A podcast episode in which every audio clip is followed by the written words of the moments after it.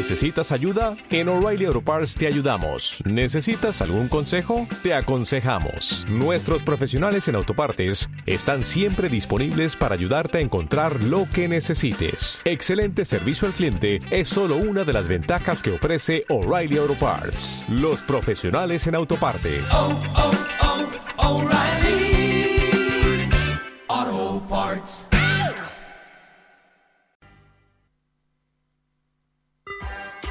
Estás escuchando esmiradio.es. Si te quieres poner en contacto con la emisora, puedes hacerlo enviando un email a info@esmiradio.es. Esmiradio.es está formada por un equipo de personas y profesionales con la intención de ofrecerte una programación al estilo de la radio de toda la vida. Cada día puedes disfrutar de nuestros programas en directo durante las 24 horas, los 365 días del año, ininterrumpidamente. Para escucharnos y conocer nuestra programación, puedes hacerlo en www.esmiradio.es. Todos los martes, de 7 a 8 de la noche, una hora con Angelique, aquí, en esmiradio.es.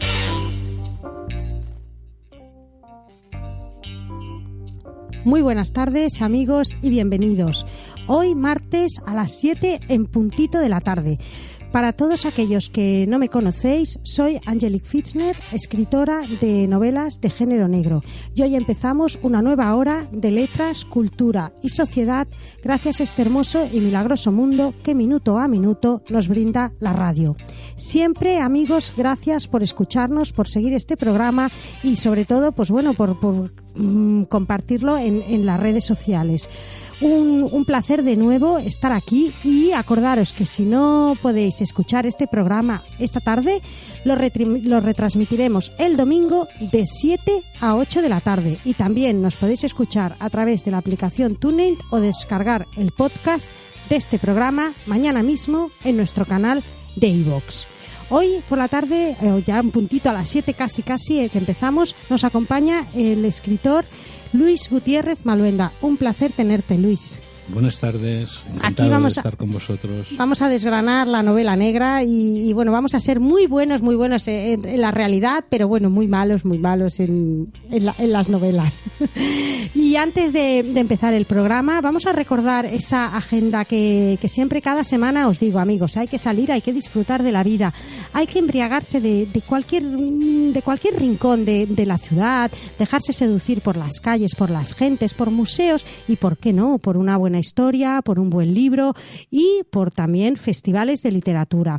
Precisamente este próximo viernes y sábado se inaugura el primer festival de literatura negra Segra da Negra en Lérida. Acordaros, a partir del día 3, viernes a las 7 de la tarde.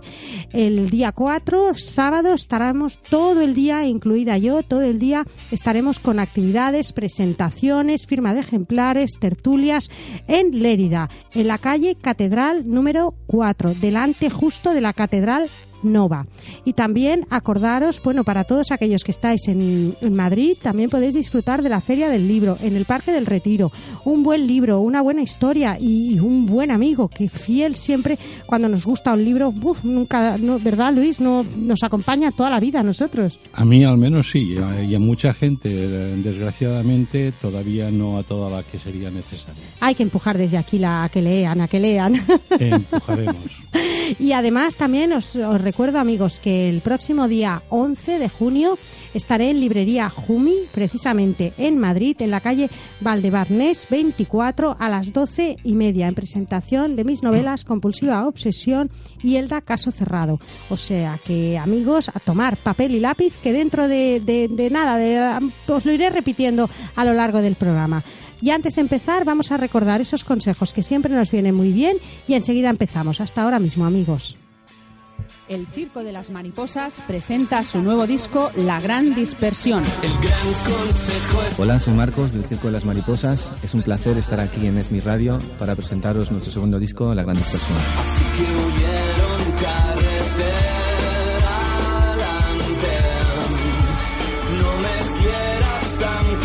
No te pierdas la gran dispersión del Circo de las Mariposas.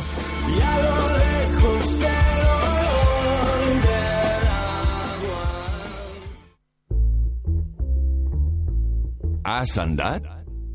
Os preguntaréis, ¿qué es? ¿Qué significa? Más allá de la imaginación, en las alas de la creatividad, las letras salen de los libros, el papel guardado en un armario. Las letras se fusionan con el mundo en olas de sentimientos, amistad más allá del tiempo, un sueño convertido en realidad, jamás visto anteriormente. ¿Has andad? Asandad ya tiene nueva tienda en Facebook. Gracias a las letras de Angelique Fitzner ofrecemos diseños exclusivos de innumerables artículos. Para pedir información puedes hacerlo a través de nuestro email asandad@gmail.com. ¿Asandad? ¿Existe? Ahora sí. María Suárez. Dime quién se queda El Camino de los Sueños es el primer disco de la artista revelación María vez.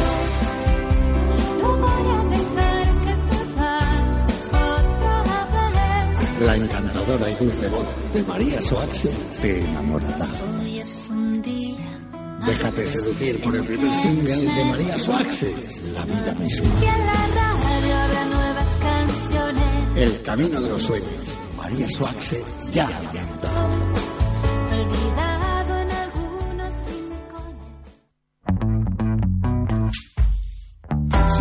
ofrecer a tu vivienda vida o a tu comunidad tranquilidad, dale un cambio a tu casa. Una rehabilitación en manos de los mejores profesionales garantizará siempre un buen trabajo y el éxito para la obra que quieras emprender. Rehabilitación y pintura en Rouget Decoración ofrece un trabajo personalizado en paletería, carpintería, electricidad y fontanería. Te ofrecerá un espacio renovado a juego con tu forma de ser y tendencias, siempre con el sello de años de experiencia y una amplia cartera de clientes. Rehabilitación y pintura Rouget Decoración. Teléfono 629 73 59 80. Estás escuchando Una hora con Angelique, aquí, en esmiradio.es. Amigos, como os comentaba, amigos, hace un momentito, hoy en el programa nos acompaña, tenemos el placer de tener al escritor Luis Gutiérrez Maluenda. Con él desgranaremos el género negro y además, bueno, sus, sus novelas, eh, Atila, un, personaje que además va apareciendo en, las novelas. Pero primero de todo, bueno, yo me sorprende en, en Luis que, bueno, estudió ingeniería industrial, marketing y también, bueno, trabajaste durante años como como gestor en grandes cuentas del sector informático. Uf, lo que comentábamos hace un momentito, con, con la literatura, eh, como que mm, son como dos polos opuestos, quizás. O, o siempre ha convivido contigo la literatura y. Sí, son dos polos opuestos. Lo, que sucede es que tampoco es una, una historia demasiado original. Eh, yo no, yo siempre he leído mucho, pero nunca había, había pensado, al menos en serio, en dedicarme a escribir una, una novela. Entonces, eh, ¿qué es lo que me sucedió a mí y que le sucedió a tanta gente? Me casé, tuve, tuve familia y esto se tenía que mantener de alguna manera y para mantenerlo uno, uno tenía, uno tenía que trabajar. Y resultó que el chico servía para comercial. Entonces eh, fui trabajando de comercial hasta llegar al sector informático, donde hice una carrera, pues bueno, provechosa, que me permitió ganar un, dinero, eh, vivir de- desahogadamente, etcétera, etcétera, etcétera. Eh, cuando me cansé, me cansé a una, una edad relativamente temprana, cuando, cuando me cansé, em, decidí que ya no trabajaba más. Y entonces eh, se me ocurrió ponerme a escribir. Se me ocurrió ponerme a escribir y escribí una novela negra. Una novela negra que tenía como, como personaje a un señor que se llamaba Humphrey, que vivía en, el, en, en Poplasec y que te- mm, tenía una agencia así como, como medio canalla y Así como, como, como el lado oscuro, quizás. Bueno, este Humphrey tenía unos 40 años, más o menos, Sí, ¿no? sí, y salió así. de golpe y porrazo un personaje, Flups, ¿no? Y apareció. Sí, yo me, yo me, yo me puse a escribir eh, pensando en, la, en las novelas negras de la época dorada del género negro, cuando, cuando eh, escribía pues Jim Thompson, eh, Horace McCoy, gente, gente así, ¿no? Raymond Chandler, Dashiell Hammett, evidentemente. Yo me, me fijaba mucho en, en Raymond Chandler. Eh, y, y, y escribí una novela con, con este personaje. Bueno, y allí se quedó la novela escrita. Bien. Un, un personaje que además le cuesta enamorarse y le cuesta un poco quizás... No, o- pobrecito, no, o el po- pobrecito. No, pobrecito. Él, él, él ya se enamora, él ya se Lo que enamora. pasa es que le dan sí, calabaza, no tiene mucha Bueno, suerte tampoco, tampoco con las es que chicas tenga, o cómo. tampoco es que es que tenga muy mala suerte, pero desde luego no es no es un personaje arrollador en, en el sentido en el sentido de, de llevarse a las señoras a- a- Ah. al cielo en una en una carroza. Más bien se las lleva a algún sitio tranquilo en el autobús. Entonces, eh, bueno, pues eh, un buen día conocí a, alguien que me dijo, ¿y tú qué haces? eh?". Digo, pues mira, yo ahora mm, acabo de escribir una novela. Y me dijo, pues yo conozco a uno de los mejores especialistas de Europa en novela negra. Y digo, "Hombre, pues qué bien, ¿no? sí, sí, sí. Dice, si quieres te, te lo presento. Y me lo presento, pero directamente por teléfono. Eh, se trata de Jordi Canal, que es un personaje que dentro del mundo de la novela negra tiene su, su bien ganada fama en toda Europa.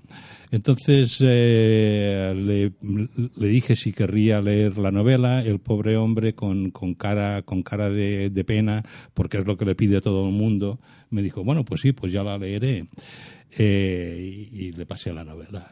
Eh, la leyó, me llamó y me dijo, oye, no dejes de escribir, es muy buena.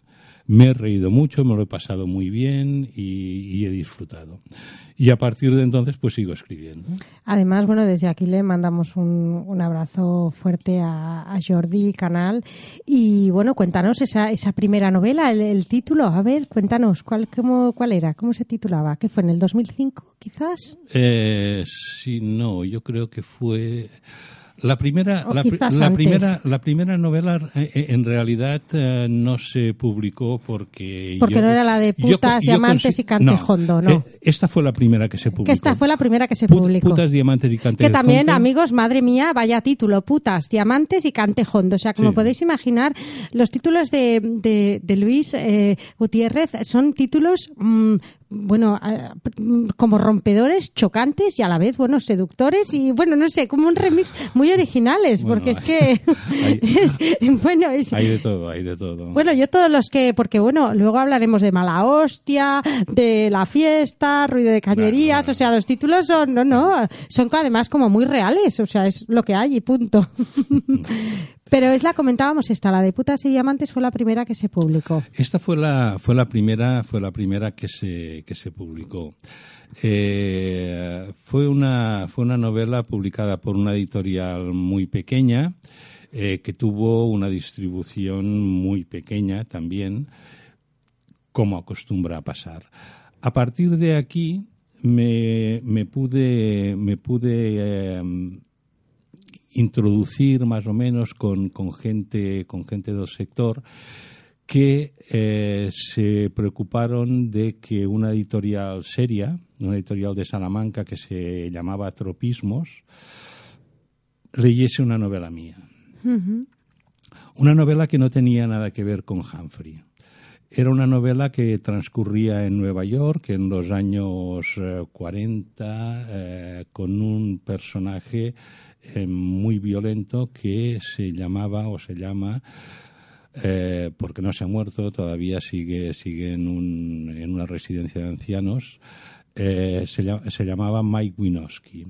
Entonces, eh, en esta editorial de, Salamanca, en Tropismos, la leyeron, eh, me llamaron enseguida, me dijeron que, que era buena, que estaban muy interesados en publicarla, y yo muy interesado en que la publicasen porque tenían una colección de novela negra fantástica con autores ingleses, italianos, españoles, bueno, eh, una, una muy buena colección. La novela se publicó allí. eh, desafortunadamente el grupo inversor eh, decidió que se acercaba la crisis y que la mm, que la ayuda económica que le prestaban a la editorial desaparecía y desapareció la ayuda económica y la editorial. Un poquitín es, eh, es la historia es la historia de mi vida. Cierro editoriales con cierta facilidad. Voy, voy, voy, voy. Sí, sí, sí, sí, sí, cierro editoriales con cierta facilidad. Pero bueno, ahí se, sigue estando la novela, me refiero, aunque no se ha vuelto a, a- a reeditar, pero la novela sigue estando, sigue existiendo. No, no, no solamente existe, sino que, que la compró una, una editorial, una editorial noruega y se ha publicado en inglés. Bueno, felicidades. Bueno, cierras una editorial, pero luego, fíjate, te lanzas, eh, la publican sí. en inglés. Bueno, no sé, ¿cómo dice aquello? Eh, ¿Cómo era aquello? No hay mal que por bien no venga, dicen, ¿no? Ya, Porque, ya. bueno, eh, está muy bien. Ya, sí, pero sí, pero lo que pasa es que bueno, me, sa- me sabe mal, Me sabe mal. me sabe mal cerrar editoriales, ¿no? La gente se porta bien conmigo, yo les cierro la editorial, es bastante jodido en realidad, sí. Eh, bueno, pues eh, se publicó en, en inglés y entonces eh, empezaron a pedirme los mismos lectores que continuase con el personaje de Mike Winowski. Y yo dije que, que no, que no iba a continuar por una razón simple. O sea, escribir una novela que transcurre en New York y en los años 40, escribir una está, Mm, Está, está bien. Está bien. Sobre todo me basé mucho en, en, un, en una música que yo conozco bien, como es el jazz y el blues. Entonces me, eres además muy amante, ¿te gusta este tipo de música? Sí, sí, me gusta mucho, me gusta mucho y, y la conozco bien y entonces eh, mezclé en la novela a personajes tan conocidos como Louis Armstrong, eh, etcétera, etcétera, ¿no? Eh, y entonces dije que no, que no iba a escribir mm, mm, más sobre Mike Winowski, pero que iba a crear un personaje, un personaje español, catalán, que vivía en el Raval y que era tan, tan violento como, Como- como, como Winowski.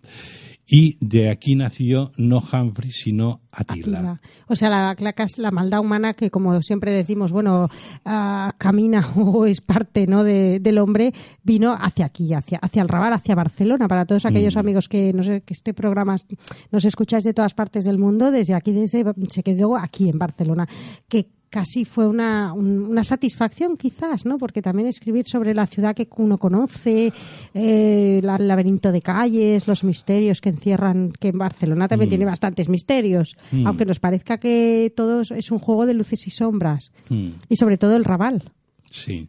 Bueno, fue una satisfacción y fue también una tranquilidad, porque yo al Raval, eh, por el Raval me paseo, me paseo muy a menudo, conozco sus calles, veo a sus gentes, recojo anécdotas ciertas que luego, pues tal cual o más o menos. Vives o ves. Sí, más o menos elaboradas, las, las puedo reflejar en, en mi novela.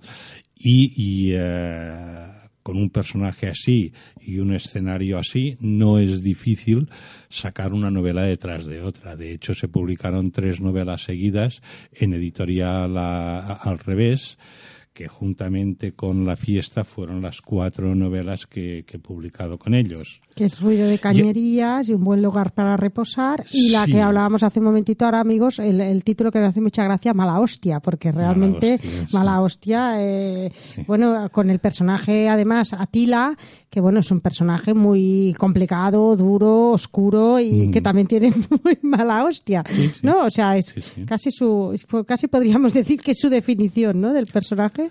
Un poquitín lo Porque, es, bueno, es- es- un poquitín lo es. Un y también- poquitín, un poquitín. Y mujeriego. Sí. También, también, pobrecillo. Sí, pobrecito. pobrecito. Sí, sí. Y bueno, además también un poco quizás volcado a la bebida, podría ser también, o Bueno, alcohólico. bueno, bueno, sí. le o sea, tiene todo, vamos, un, un prenda, aquello que es un prenda, un, un Sí, diamante sí, en sí, bruto. Sí, sí, más o menos, más o menos, sí. sí. Y este personaje eh, no tiene nada que ver con, con Humphrey, no, está completamente No, no, desvinculado. no, no, no, sí, sí, está, está absolutamente, está absolutamente eh, desconectado. Además, Humphrey eh, tenía una, una pequeña, una pequeña agencia de, de detectives que luego un socio eh, muy maniobrero él, le ayuda a hacerla grande, eh, tenía una secretaría con una mesa de diseño, etcétera, etcétera, etcétera. Sin embargo, Atila es un, es un personaje eh, absolutamente desarraigado. Su oficina es la última mesa de un locutorio en la calle Escudillers. Bueno, para que nos vayamos ambientando. Eh, exactamente. Eh, y allí recibe a sus clientes. En la pantalla del ordenador acostumbra a tener la, la web de la casa del espía, porque eso viste. Entonces, eh, bueno. Da un poco de aquello de. A, a- pesar de que el entorno no dé mucho de acorde, pero bueno, el, el glamour no se tiene que perder, ¿no? Eh, exactamente. Y, y con este personaje, eh, la verdad, y lo que hablábamos hace un momento, ¿no? Y encima Barcelona, bueno, empezaron a, a surgir, bueno, aventuras, muertes, asesinatos, misterios. A partir de, de aquí, bueno, lo que, lo que, y novela, como podríamos decir, una novela un poco como de locura, que además me hace mucha gracia el título, que todavía no lo hemos nombrado, que es Meretrices y Psiquiatras. O sea, mm, vaya contrapunto de, de las dos novelas, porque, bueno, de los dos, de los dos nombres de la novela, ¿no? Un- una, una locura también impresionante. Esta fue quizás la, última que has publicado ahora. Esta, esta es la última que he publicado. Bueno, lo que, lo que sucede es que yo sigo escribiendo novela negra porque me, me apasiona la novela negra, me gusta escribir novela negra, pero de vez en cuando eh, necesito hacer alguna cosa distinta y se me ocurre alguna locura, como en este caso, por ejemplo, Meretrices y Psiquiatras, que es una verdadera locura, yo creo que es una novela muy divertida y eh, tiene su anécdota, tiene su anécdota porque la escribí, la repasé y dije, oye, pues eso está muy bien, qué bien. La, está la dejo, divertida. la dejo aquí porque esto ni Dios me lo va a publicar, o sea, nada, tranquilo. Y me llamó, me llamó una, mm, una editora que, que había publicado, había publicado un par de, de, de cosas mías de Humphrey y más que nada para saludarme y me dijo, ¿qué, qué haces? Digo, pues bueno, sigo escribiendo. Y, mm, digo, mira, ahora acabo de escribir una, una parida que se me ha ocurrido y tal, que eso no me lo va a publicar nadie, pero yo me lo he pasado muy bien. Dice, oye, pues que yo también me lo quiero pasar bien, envíamela. Se la envié, eh, me llamó ah, nada, un rapidito y me dijo, oye, pues yo te la publico. Y la chica la, la, la publicó, la novela aquí está, luego tuvo que cerrar la editorial. Eh, es lo que te digo, tengo una, un- tengo una, una verdadera habilidad cerrando editorial. Hay que felicitar al revés porque ellos no han tenido que cerrar. Y bueno, y ahora estoy satisfecho porque la, la novela que me van a publicar ahora me la va a publicar una editorial que está seguro que no cierra. Que antes de que lo digas, felicidades Sí. en mayúsculas. Sí, sí, sí. Y ahora, amigos, os acabo de poner el suspense para todos los que nos estáis escuchando, porque es- que es- eh, Luis nos, nos dirá, porque la primicia, cuéntanos. Bueno, pues eh, nada, que en una de esas que, que digo ahora tengo que escribir una cosa distinta a una novela negra, se me, escri- se me ocurrió escribir una novela. A mí no me gusta decir que es una novela romántica, aunque en todas mis novelas hay algo de romanticismo, sino que yo digo que es una novela de amor.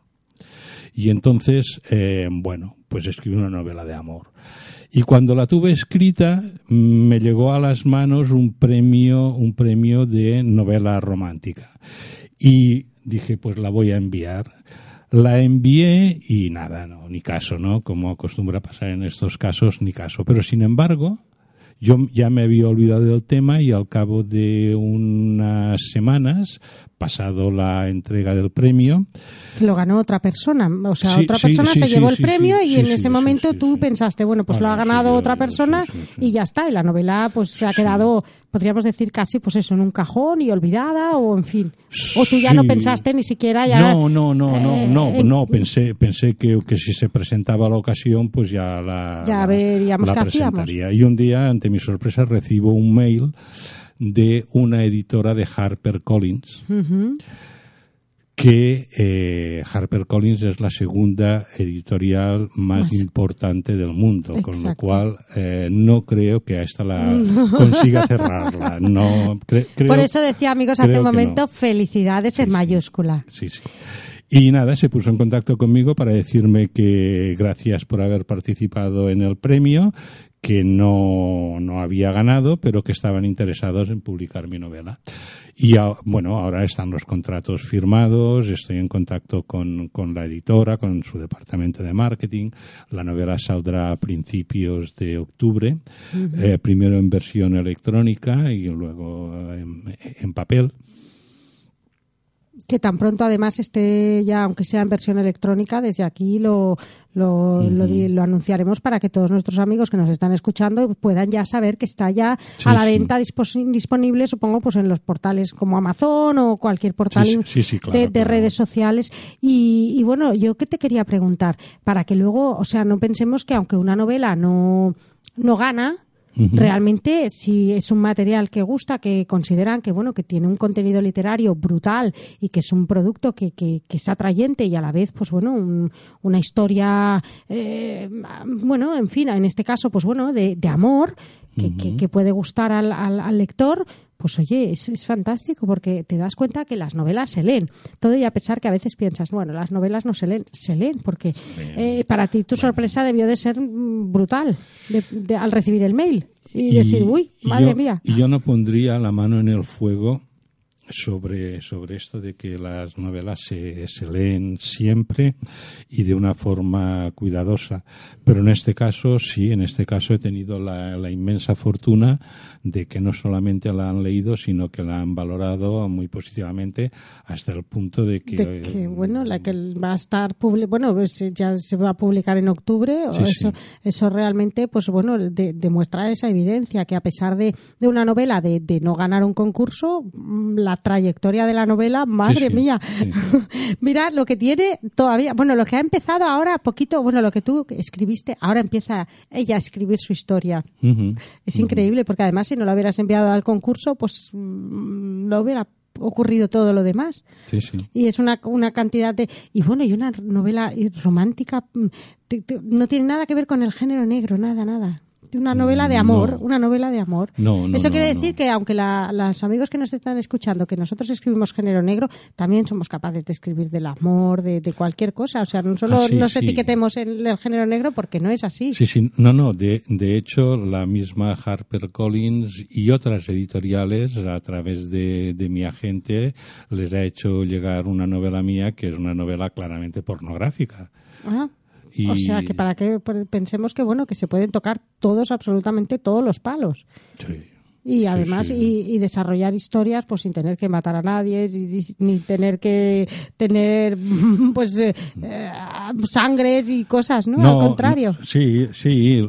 Lo que pasa es que matar a alguien de cuando en cuando es distraído. o sea, te lo, te lo, sí, te lo pasas bien, te, te, te ayuda a descargar tensiones. Aquel que no quieres matar en la realidad porque te está a lo mejor fastidiando el día o te ha fastidiado cualquier cosa y dices, bueno, pues ahora me lo cargo en la novela y ya está. Bueno. Aunque no lo, le ponga el mismo nombre ni nada, ni el mismo físico, pero bueno, ya por lo menos nos quitamos ese... Luego, además, a mí me hace mucha gracia porque la gente dice, es que vosotros es que se os ve muy buena gente, se os ve muy tranquilos, se os ve muy calmados. Y yo pienso, ¡ay, Dios mío de mi vida! Porque ya nos hemos cargado a todo, Dios, en las novelas ya no nos queda... ¿Cómo nos vamos a pelear nosotros? Ya nos hemos sí. peleado con todo Dios y, nos, y hemos dicho de todo en las novelas.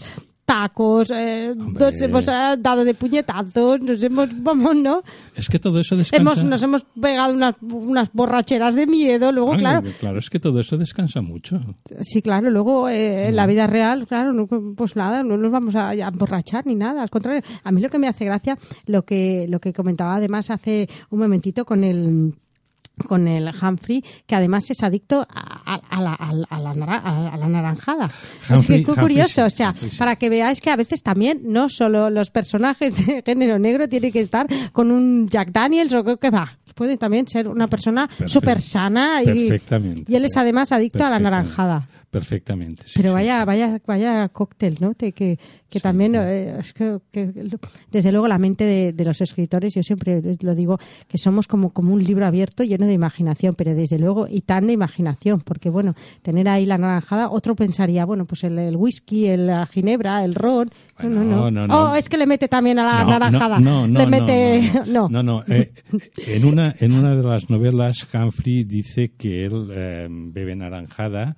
eh, natural y que solo bebe alcohol cuando la vida le duele demasiado. Mm. Eh, y que procura entonces esto llevarlo mm, más bien controlado. Al, con- al contrario de Humphrey, Attila, Attila. eh, mm, pues eh, tiene un, un trato tiene un trato con, con el tendero de la esquina que le hace buen precio. eh, Es un cliente habitual. Es un cliente muy habitual. Vamos, deja ahí lo suyo, el dinero y todo lo que te- tenga que dejar para... Sí, sí, sí. Y no solo eso, sino que eh, su novia eh, tiene un bar donde las copas le salen gratis. Madre mía, Sí, su novia Valenti- Valentina. Valentina, Valentina. Valentina, que además, Valentina, bueno, también es como él dice, ¿no? Como dice él, lo más parecido, ¿cómo lo Eh, llama él? ¿Cómo lo define? Lo más parecido a la mujer de su vida que hay en su vida. Ah, Exacto, o sea, eh, me hace mucha gracia esta definición porque realmente es eso, ¿no? Lo más parecido a la mujer de su vida que hay en su vida, o sea, ya lo, lo, lo, lo, lo- lo junta todo. Bueno, pues ahora vamos a, a recordar un momentito esos, esos buenos consejos que, que siempre nos vienen muy bien y enseguida volvemos, amigos, para desgranar todavía más pues ese, ese personaje Atila que yo creo que tiene un lado también así misterioso y que a ver hasta cuánto tiene Atila del escritor, de Luis Gutiérrez Maluenda. Vamos a hasta ahora mismo, amigos, y enseguida, enseguida lo, lo vamos a descubrir. Hasta ahora mismo, amigos. El Circo de las Mariposas presenta su nuevo disco La Gran Dispersión. Hola, soy Marcos del Circo de las Mariposas. Es un placer estar aquí en Esmi Radio para presentaros nuestro segundo disco, La Gran Dispersión.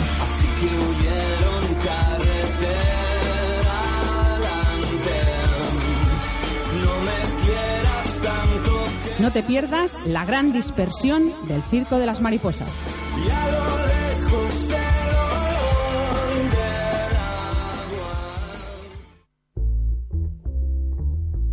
¿Has? Os preguntaréis, ¿qué es? ¿Qué significa? Más allá de la imaginación, en las alas de la creatividad, las letras salen de los libros, el papel guardado en un armario. Las letras se fusionan con el mundo en olas de sentimientos, amistad más allá del tiempo, un sueño convertido en realidad, jamás visto anteriormente.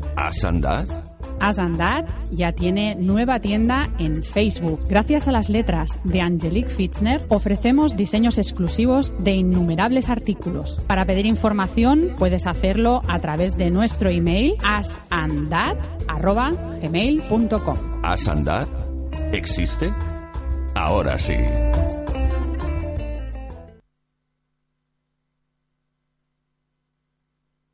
María Soax. Dime quién se queda Camino de los Sueños es el primer disco del artista revelación María vez.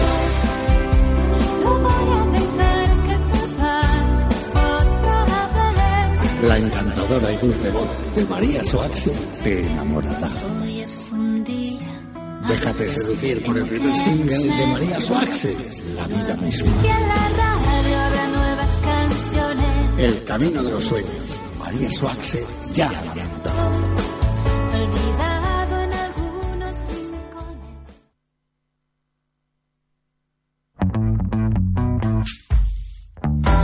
Ofrecer a tu vivienda vida o a tu comunidad tranquilidad, dale un cambio a tu casa.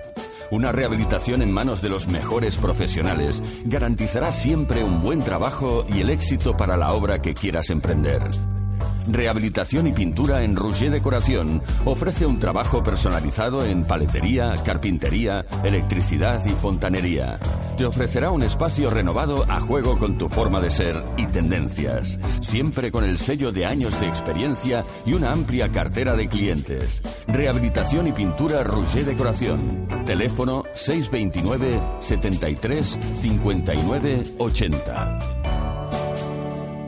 Estás escuchando Una hora con Angelique, aquí en esmiradio.es.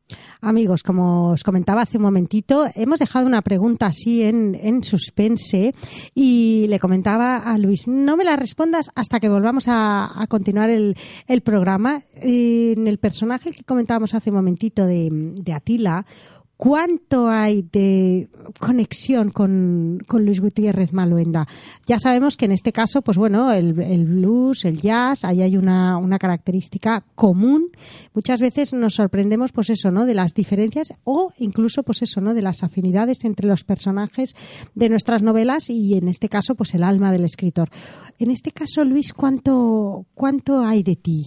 Porque siempre hay alguna cosita, ¿eh? Aunque sea chiquitita. Yo digo, yo digo que em, todos los personajes de, de un escritor tienen, tienen algo de, de, su, de su autor. Eh, lo digo de una forma un tanto, un tanto maleducada, rancia, pero si, si quieres eh, te la puedo decir porque lo expresa bastante bien. Yo digo que si yo fuese, que a veces en mis novelas salen putas, y digo que si yo fuese una puta sería una puta como la que, como la Como- que describo. como la que describes. Evidentemente no, no, no lo voy a ser nunca. Evidentemente no soy mujer, partiendo de esta base. Partiendo de esta base, no, no, no, y luego, luego tengo, tengo la, tengo la horrible sospecha de que si me dedicase a puta me moriría virgen, pero, pero bueno. Pero bueno, no, llegado al momento de que si hubiera, si llegara a ser que no lo seré nunca, porque no, no soy mujer, sería como las descripciones. Eh. Porque realmente yo creo que al final, eh, bueno, como, como plasmamos en, en libertad absoluta y- y total, pues bueno, mm, no, no tenemos casi, pues lo que decimos, ¿no? Esas censuras, esos prejuicios, esas ah, barreras o esos, pues bueno, esas etiquetas sociales, ¿no? Que en la vida real, pues mm, por gracia o por desgracia, siempre te acompañan y, y hay situaciones X o, o momentos que no puedes sobrepasar porque a lo mejor, pues eso, ¿no? Alteras el orden público o- y en cambio en las novelas, mm, pues bueno, pincelas como te dé la gana y sin necesidad de que nadie te diga, oiga, que esto usted no lo puede hacer. Es así, entonces eh, quizás es por eso que decía, si fuera mujer y fuera puta sería como ella, o sea, no. Pues sí, pues sí. Eh, sobre todo si las circunstancias que me acompañasen fuesen las que le rodean a ella, yo creo que tendría una respuesta muy parecida a la que tiene ella. Sí. Y si, cambiando un momento de tema, ya, uy, madre mía, qué programa estamos haciendo hoy. Y si fuera, o, o sea, si me hubie- como hombre me hubiera dedicado a la psiquiatría, en este caso serías un poco como, como Borja, que es el psiquiatra precisamente de, de la novela de Meretrices y Psiquiatras. ¿Serías también eh, un tipo así parecido en la piel de Borja? En este, en este caso concreto, confieso avergonzado que sí. Porque Borja, madre mía, también. Es un cínico de, del 15. De, de, Sí. de AUPA, ¿no? Sí, sí, sí, sí, Está sí. peor que vamos, que muchos que están en, o sea, que muchos que están encerrados. No, no, no, no, que va, que va. Yo creo, yo creo que es muy lúcido. Yo Ah. creo que, yo creo que es muy, muy lúcido. Lo a que, sus formas. Eh, no, lo que pasa es que es un cínico, es- está desengañado de, de- del mundo, de la vida, de sus pacientes, de, de, sus De que no cree en la salvación, eh, de que no- no- no, no. Entonces, entonces claro, el, eh, bueno, debo confesar que sí, que, que un poco nos parecemos. sí. Y además, bueno, le llegan a su consulta, pues señoras, Le llega de todo, le, le llega de todo. sí, y en este caso, pues bueno, también mujeres con sus problemas X Mm, y, mm. y bueno, y como decimos, ¿no? Pues el psiquiatra en este caso, pues escucha y vamos a dejar ahí el suspense. Yo le he comentaba, le, pre- le he pedido a, a Luis eh, hace un momentito fuera del programa que por qué no nos lee un cachito chiquitito de, de, de la novela de Meretrices y Psiquiatras, que precisamente Bueno. hablábamos hace un momento que es una locura toda ella. Todo Sí, es un- sí. una telaraña de locura que Sí, no sabes muchas veces por dónde. Sí, sí. Vamos a descubrirla Bueno, un poco. Vamos a ver. eh, Porque además también hay una parte de humor. Hay, me- Eh, yo yo mm, soy casi incapaz, soy casi incapaz de, de- de no echarle humor a, a lo que escribo. Eh, quizás en esta novela de amor que ahora publica Harper Collins mm, es la que menos he usado el humor. Así y todo hay un capítulo en el que sí.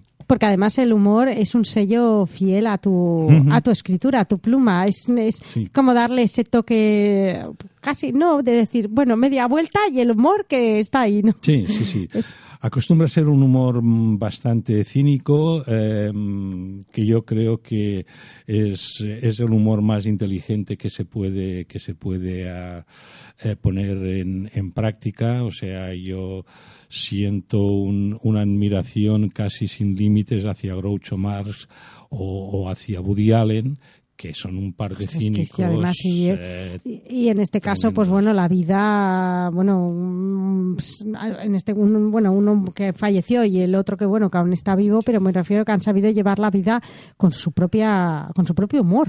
sí, Sin, sí, sin, además un poco sin importarles lo que hablábamos hace un momento, lo que piense la gente, les da igual. Ellos hacen su, Efe- su propia vida en su propia eh, personalidad y les da igual. sí, sí, efectivamente. Y al final es lo que marca la diferencia, quizás, ¿no? Sí. Del de, de- caminar en ese humor cínico y bueno, y da igual. Sí, al final igual nos vamos a tener que ir, o sea que, da igual, ¿no? Pues vamos a descubrir un momento a una, un poquito esa escritura de, Luis Gutiérrez Maluenda en, en esta novela Meretrices y psiquiatras que, que bueno, que al, al final el, psiquiatra Borja se da cuenta de, de muchas cosas y que, y que bueno, y que a veces eh, los pacientes son como tienen casi podríamos decir los mismos tics, las mismas manías o las mismas cosas raras que él mismo. Vamos a descubrirla. Bueno, empezaré, mm, pues como no sé por dónde empezar, empezaré por, por, eh, por el primer capítulo que dice capítulo 1 y final. Pulular por este mundo de mierda sin saber con exactitud qué haces en él es como mínimo una broma de mal gusto. Cualquiera con un poco de sensibilidad, al ver el lamentable arsenal de defensas que le ha proporcionado mamá, debería preguntárselo. Es la pregunta del millón de dólares y se la han hecho miles de millones de seres a lo largo de la historia. No hay constancia de que alguien haya encontrado la respuesta. Quizás Buda, de ahí su inmovilidad plácida, la mirada perdida y la enorme barriga. Un embarazo de ideas, tal vez. Quizás haya más gente que, que ha encontrado la respuesta. Quizás lo haya hecho detrás de cada tubo de barbitúricos tomados de un largo y detrás de un largo trago se esconda un descubrimiento. Claro que hay excepciones. Gente que pretende conocer la razón por la que ha venido a este mundo. Me apresuro a aclarar que yo tampoco sé qué coño hago en este valle de lágrimas, pero me gano la vida fingiendo que sí que lo sé. Y hay gente que se lo cree. Ustedes verán según vayan leyendo. Les hablaré de algunos amigos míos. Marcel dice que venimos a este mundo con el único propósito de envejecer y morir. Pero es que Marcel es médico y este es su negocio. Si la gente no enfermase y muriese, él tendría que trabajar de asesino a sueldo. Una forma como otra de acabar con los problemas existenciales del prójimo. Pero a mí lo que dice Marcel me parece una idiotez. Yo, como la inmensa mayoría de la gente, no quiero ni envejecer ni morir. Para algo tan simple no era necesario el viaje. Y si ese es realmente el propósito, el que lo haya organizado es un verdadero hijo de puta. No me lo creo, tiene que haber otra cosa, qué sé yo. Pero un tablero, pero un tablero en forma de esfera achagada por los polos y un montón de lamentables seres dando vueltas por ahí, manejados por quien haya achatado los polos, me parece poco. Como habéis visto, realmente la, la ironía y en este caso, pues bueno, el, el, el humor, ¿no? Cínico de, de, bueno, ha hecho, yo me he quedado sobre todo con las pinceladas de, bueno, de todo, de todo lo que he leído, pero sobre todo con, con las pinceladas de Marcel, que es médico y dice, bueno, y si no tendría que volverse asesino a sueldo porque tendría que cargarse a la gente. O sea, es esa, es esa media, ¿no? Eh, Ese giro, ¿no? Que al final, porque yo, aunque todavía no se ha inventado la, o creo que todavía no existe la radio, que los amigos todavía que nos puedan ver, ¿no? Pero yo es que me estaba tronchando mientras estaba escuchando, digo, mira, ese, es ese humor que, que, que, bueno, que te caracteriza y que, y que te, claro, y que te da esa personalidad tuya y, y que bueno, que al final leer una novela es pasártelo bien, es divertirte y es dejarte, pues bueno, seducir por la historia y también, bueno, soltar un, una carcajada al lector. Sí, yo creo que sí. Yo creo que si no te lo pasas. A ver, cuando, le- cuando lees un libro, eh, estás buscando algo. O pasártelo bien, o aprender algo, pero algo buscas. O sea, para, para simplemente sentarte en un sillón y dejar reposar los huesos, pues mm, mm, lo haces con, con otra cosa que no sea un libro. Que sé yo, un yo-yo, por ejemplo. O un, un Rubik de esos o lo que sea. Sí, Pero claro, tener un- una novela y encontrar un- una historia, un amigo y, y bueno, y es que eso es fantástico. Lo, de, lo del cubo Rubik lo, lo he practicado. O sea, no para hacerlo, simplemente para darle vueltas. Es que A ver si consigo poner los dos del mismo color. es que distrae mucho. De esa mucho es irle dando vueltas y oír crack, crack, crack, crack. Está muy bien. Luis, eh, comentábamos hace un momento eh, esa primera esa, esa primera novela, ¿no? Que nos vuelvo a un momento al, al pasado, esa primera novela, ¿no? Que, que enviaste y que y que bueno y que, y que te publicaron. Eh, pero igualmente yo creo que, el que el- los que somos escritores llevamos esa necesidad de escribir toda la vida. Incluso de pequeños. ¿Tú habías escrito algo en alguna historia pasada, algún cuento, alguna cosa o no? En tu infancia. No, yo puedo contar, puedo contar dos anécdotas eh, que, que responderían a tu pregunta. La primera que, que te diría es que cuando yo era un niño eh, me juntaba con los chavales de, de mi calle y entonces nos explicábamos aventuras.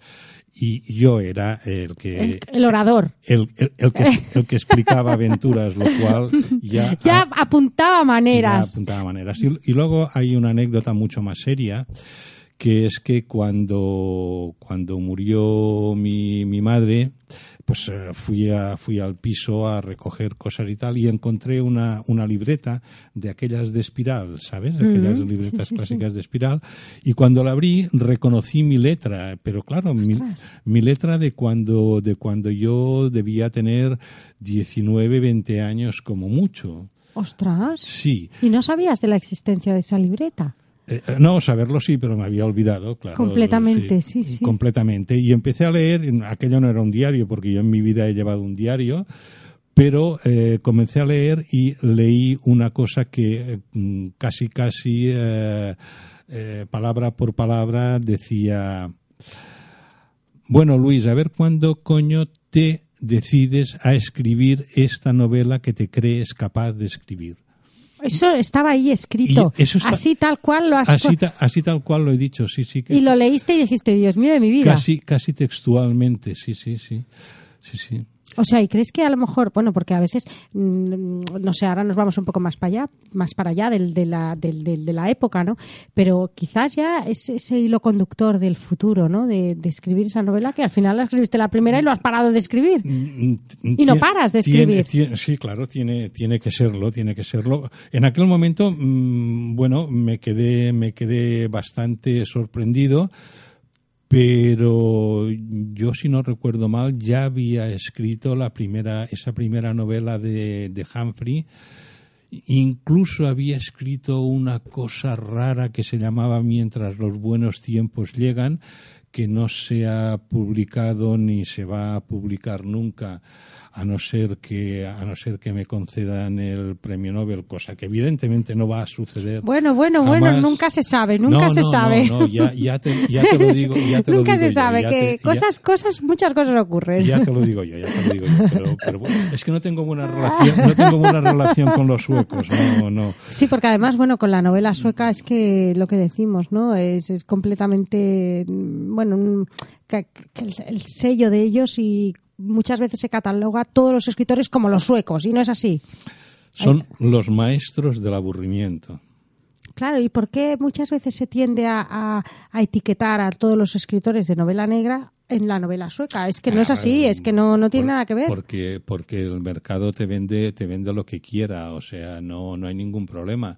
Eh, si si em, la publicidad es capaz de venderte que el aceite de, de oliva em, va a llenarte las venas de colesterol y al cabo de tres años, cuando la cosecha de, de aceitunas ha sido maravillosa, te dicen que va de puta madre para el colesterol, pues a partir de aquí tú te puedes creer cualquier cosa. O sea que si el mercado decide que los escritores suecos Son los o chinos mejores. o- son, son El no va más. el no va más, pues al final la mayoría de la gente se lo cree. Yo como soy muy burro no me lo he creído nunca, pero la mayoría de la gente se lo cree. Sí, ¿no? Y además que bueno, que cada cada, o sea, cada escritor tiene su pluma y no por eso un escritor, pues en, en- pues por ejemplo, no sé, español lo tiene que catalogar como un escritor sueco, es que no, no tiene nada que ver, o sea, y cada, y cada historia en este caso, y bueno, en fin, y cada forma de escribir, de escribir, pues es que es diferente, no,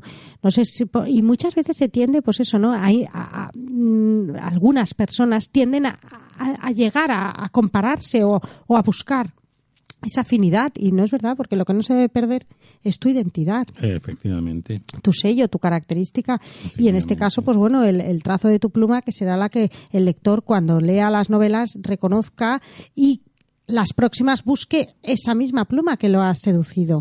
Y no querer a lo mejor pues eso porque um, la novela sueca se cataloga o como de la, la mejor o en fin o te venden ese producto que todo el mundo quiera ser como es que no es así porque en este caso está se, se- se- se menosprecia la novela negra en, en su totalidad quizás no pienso al poner las etiquetas de, de- de que la mejor es la sueca Sí, pero es que el poner etiquetas es la forma de vender un producto. O sea, para vender un producto primero tienes que etiquetarlo. A ver, eh, yo soy diplomado en marketing, eso es lo primero que te cuentan. O sea, quieres vender un producto, etiquétalo, defínelo. Si no, no lo vas a vender. Entonces, si te etiquetan algo, eh, bueno, pues eh, ya es más fácil de que la gente sea capaz de pedirlo.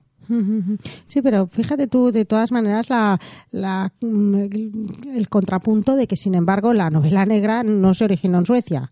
Se No, originó en Estados Unidos, con lo cual, Unidos, o sea, es que estamos, o sea, mm, Bueno, pero, pero la, la, la- la- pues eso, ¿no? El- el- la contradicción. Bueno, pero pero la, mm, la novela la novela americana de clásica y la novela moderna procedente de, de Estados Unidos eh, ya es muy conocida, está muy explotada y además es cara. Además es cara. Un escritor americano que haga novela negra en este momento y que sea barato es un mirlo blanco, no existe. Por contra, los suecos, como no les conocía nadie, pues se les podía, se les podía pescar con un gusano más pequeño.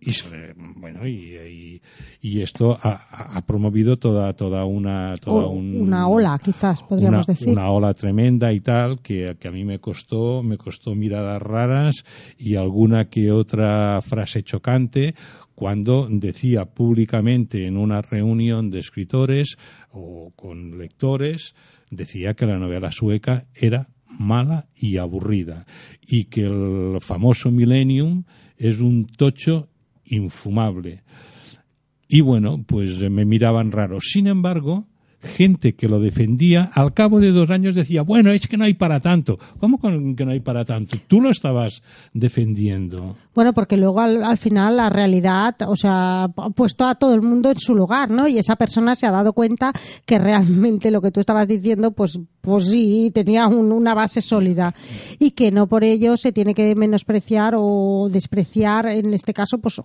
todos los escritores, otro tipo de género, otro, otro tipo de pluma, digamos, en este sí, caso. sí, pero, pero, pero bueno, esto ha, ha sucedido siempre y seguirá sucediendo por, porque lo que tienen que hacer los editores es, es vender, porque si no venden, eh, tienen que cerrar, no les queda más remedio. O sea, en este momento el, el mercado editorial está muy complicado.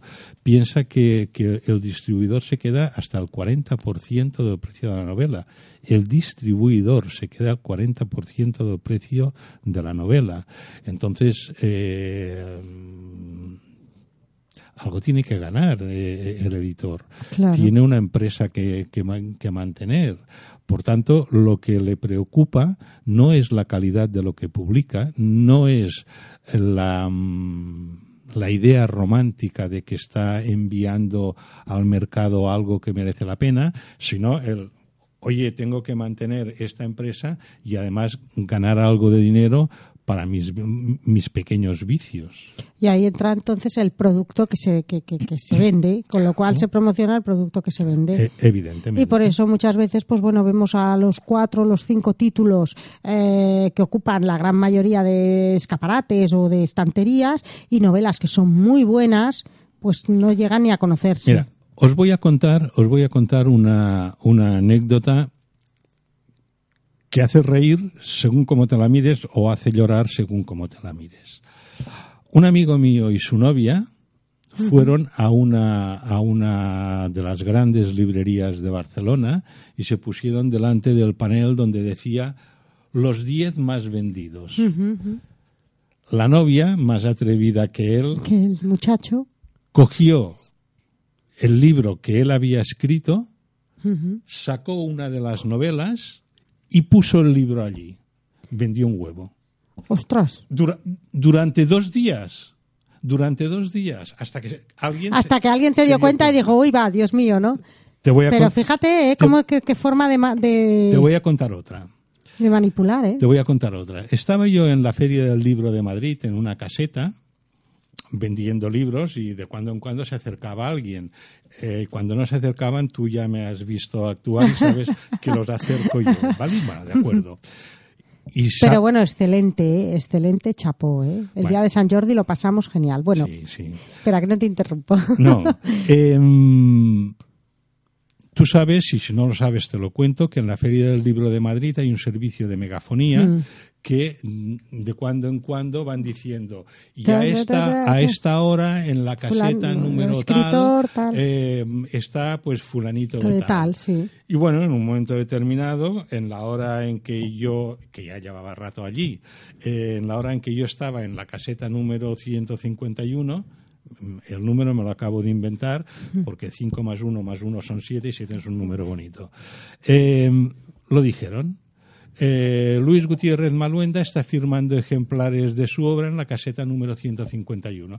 Pues se formó una pequeña cola. Fíjate tú, y solo simplemente Se por el formó- mensaje de megafonía. Se formó, se formó una pequeña cola.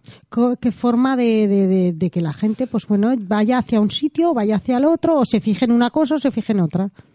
Pues bueno. Sí, sí, al final es, es- no deja de, ser eso, ¿no? De, en este caso, pues bueno, de, de- de enfocar o dar un punto de mira o de, de vender un producto y, y ya está, ¿no? Y, y- y, bueno, y ese producto, pues generarlo y que dé beneficios y que yo te quería comentar y solo así como muy muy muy rápido porque por desgracia es que el tiempo se nos acaba y yo estaríamos aquí hablando bueno madre mía eh, a mí me gusta siempre hacer esa pincelada a esos jóvenes chavales que empiezan, que escriben, que les gusta escribir y que, bueno, y como todos sabemos, la vida del escritor, a ver, no, no siempre es, o sea, a ver, que, a veces hay situaciones, pues que, bueno, que las cosas no salen como uno quiere. Desde aquí, a lo mejor, un, un pequeño consejo a esos escritores, de, esos futuros escritores, esos chavales que ahora empiezan a escribir y que disfrutan con ello. Yo lo que les diría es precisamente esto, que cuando escriban no piensen en si van a vender más o menos, sino que gocen escribiendo, que escriban de la manera que quieran y gocen escribiendo. Si luego venden mucho, chapó, fantástico. Y si no venden, como mínimo, se llevarán a la tumba que en un momento determinado se lo pasaron de coña escribiendo una novela que la empezaron, la acabaron, la repasaron y la dieron como buena.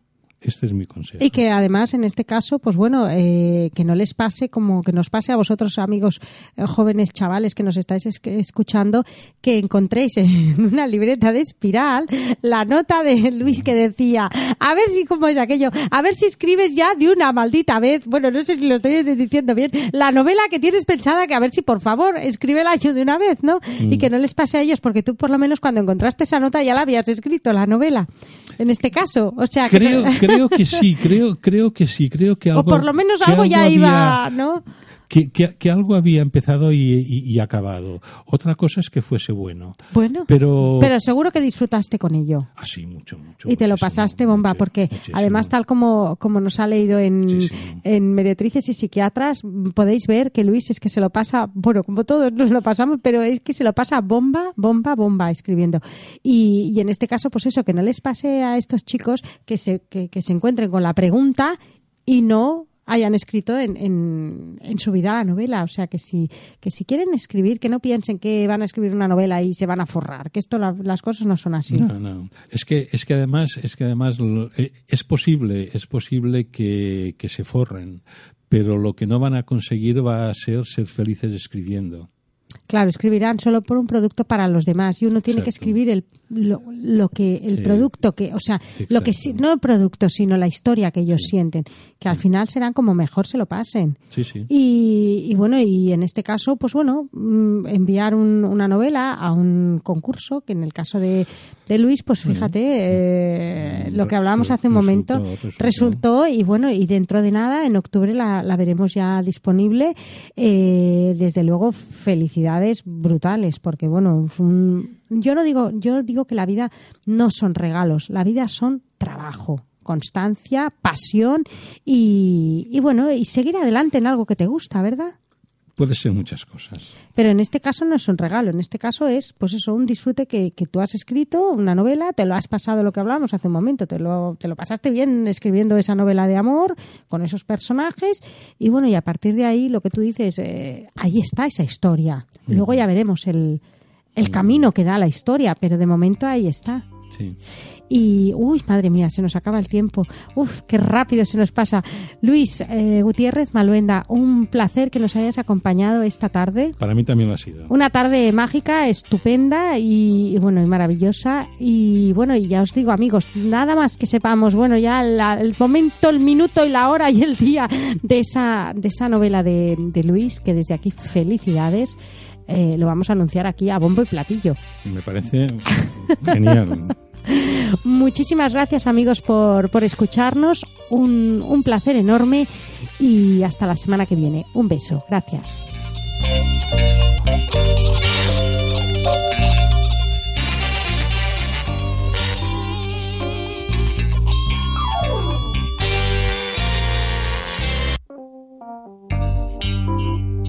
Todos los martes, de 7 a 8 de la noche, una hora con Angelique, aquí, en esmiradio.es. Esmiradio.es es tu radio.